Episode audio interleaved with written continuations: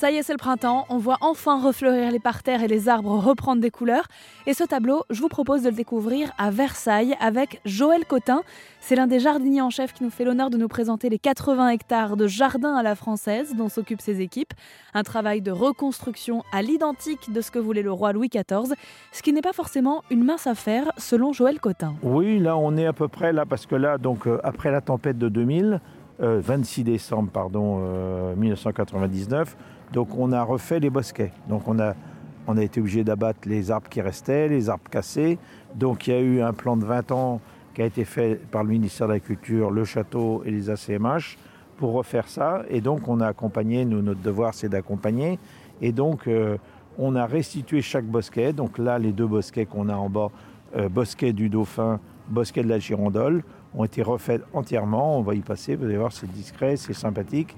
Et donc le tapis vert a été replanté. Et là, vous voyez la statuaire.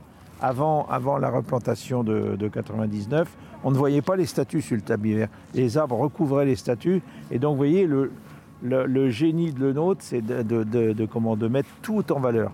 Et en fin de compte, à chaque fois qu'on est dans une allée, on découvre le jardin évidemment, mais on découvre tous les lieux avec les statues, mm. les bancs, les, fontaines. Tout ça, c'est un jeu et, qui est vraiment euh, magnifique. Vous êtes combien à travailler justement euh, dans les jardins? Alors en jardinier, on est à peu près une petite centaine, répartis sur le secteur Trianon, le secteur Versailles. Et donc, ben voilà, chacun a ses tâches. Et donc, comme c'est grand, ben, on ne peut pas être partout. Donc, euh, c'est bien réparti pour essayer d'être un peu partout tous les jours. Voilà. Après, on est accompagné d'entreprises pour les travaux, euh, les gros travaux. Quand on fait une restauration, on a toujours un accompagnement d'entreprises euh, qui sont pris pour une mission, ou un bosquet à restaurer, ou des parterres à restaurer, ou des allées, voilà. Vous voyez les travaux, on a des grues aujourd'hui, il y a toujours des. Donc là, c'est pour le château, mais il y a toujours. Il faut imaginer qu'au milieu des jardins du château de Versailles se trouve un large axe qui propose une vue panoramique sur le canal, puis sur la forêt, Ensuite, de part et d'autre, tout est très symétrique en apparence, mais il y a plein d'endroits secrets au sein des jardins de Versailles appelés bosquets. Ils ont chacun leur forme, leur particularité et leur authenticité. C'est des parterres, donc là on part de la terrasse, on a trois grands parterres. Parterre du Midi, parterre du Nord et parterre de la Tonne. Donc ça c'est les plus gros parterres, euh, même dans tous les jardins, euh, on en voit rarement des grands parterres comme ça. Hein. Et après, c'est divisé en bosquets. À peu près, il y a 14 petits bosquets.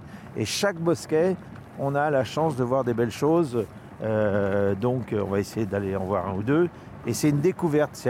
C'est un théâtre de verdure. On arrive, on croit que tout, tout, tout est vert, qu'on ne voit rien. Et dès qu'on rentre dans le bosquet, hop, on a la surprise des fontaines. Donc là, les fontaines, le bruit de l'eau, c'est magnifique. On a nos acteurs fontainiers qui règlent ça. Et donc c'est en marche à partir du mois d'avril jusqu'au mois d'octobre. Donc voilà. Donc tout ça c'est un jeu, mais euh, il faut avoir le temps aussi pour visiter Versailles. Le grand touriste international, quand il vient une journée, malheureusement, il n'a pas tout le temps. Donc il fait la grande perspective, il fait un petit peu euh, des bosquets. Alors il y a des gens maintenant avec Internet, on est très très bien orchestré. voilà, il y a moyen de visiter avec euh, l'iPhone, c'est bien détaillé. Mais bon, faut le temps de se déplacer, c'est très long, mm. donc ils n'ont pas le temps. Mais la personne qui veut découvrir, bon, il faut une semaine pour bien découvrir tout ça, hein, quand même, hein. minimum.